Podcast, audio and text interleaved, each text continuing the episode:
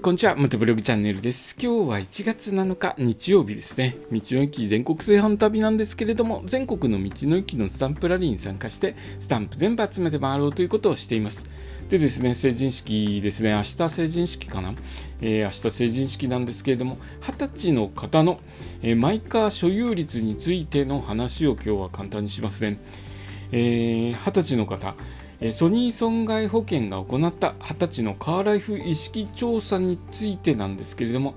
えー、全体の運転免許保有率、20歳の方ですね、56.2%だそうです。えー、半数以上は運転免許も保有してるんですね。僕、えー、何歳ちょっとかな、車の免許だいぶ遅かったんですけれども、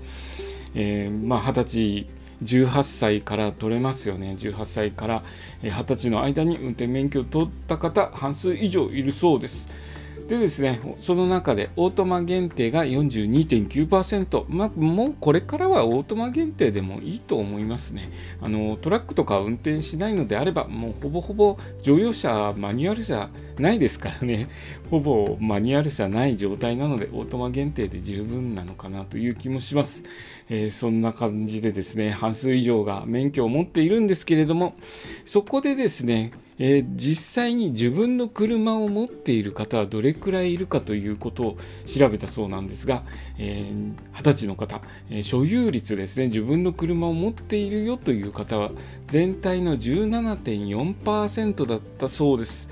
えーまあ、大体2割弱ぐらいの方は車所有して乗ってるという形なんでしょうね。えー、この2割ぐらいという数字を聞いていかがどのように感じられましたでしょうか？少ないと感じましたでしょうか？それとも多いなって感じましたでしょうか？えー、まあ、車の免許を取ったらちょっと車欲しくはなりますけれどもやっぱりですね車買うにあたって一番のハードルというか、えー、なかなか買うハードルが高くなってしまうのは購入費用の負担が高いというところですよね。車高いですよね。中古車も、えー、高いですし、まあ、車買った後も車検とかタイヤ交換とかオイル交換とか維持費かかりますよね。まあ、そういったのを考えるとなかなかちょっと買うの高いかなという気がします。またあの駐車場も高いですもんね。えー、そういった形でですねマイカー所有率は20歳の方だと、えー、免許を持っている方で17.4%が自分の車を持っているということだそうです。まあ、これ地域とかにもよって違うと思うんですけどなかなか車ないと生活できないような地域の方だとだいぶ持ってる方多くいらっしゃると思うんですが、えー、都心部ですね都心部だと電車とかバスの交通網がしっかりしていますので車で移動するよりも、えー、電車とかバスでで移動した方が確実に、えー、着くっていうところもありますので、えそういった地域性もあるのかなという気もします。え、これをですねバイクに置き換えてみるとバイクもですね購入する時のハードル高いですよね。バイク 250cc でだいたい70万円前後ぐらいですかね。70万円前後ぐらいします、えー、高いのだと100万円近くするバイクもありますので 250cc でもですねおいそれと買えないわけです。またですね最近は 125cc 割と、えー、選ぶ種類が増えてきましたけれどマニュアル車とかも出てきましたけれども、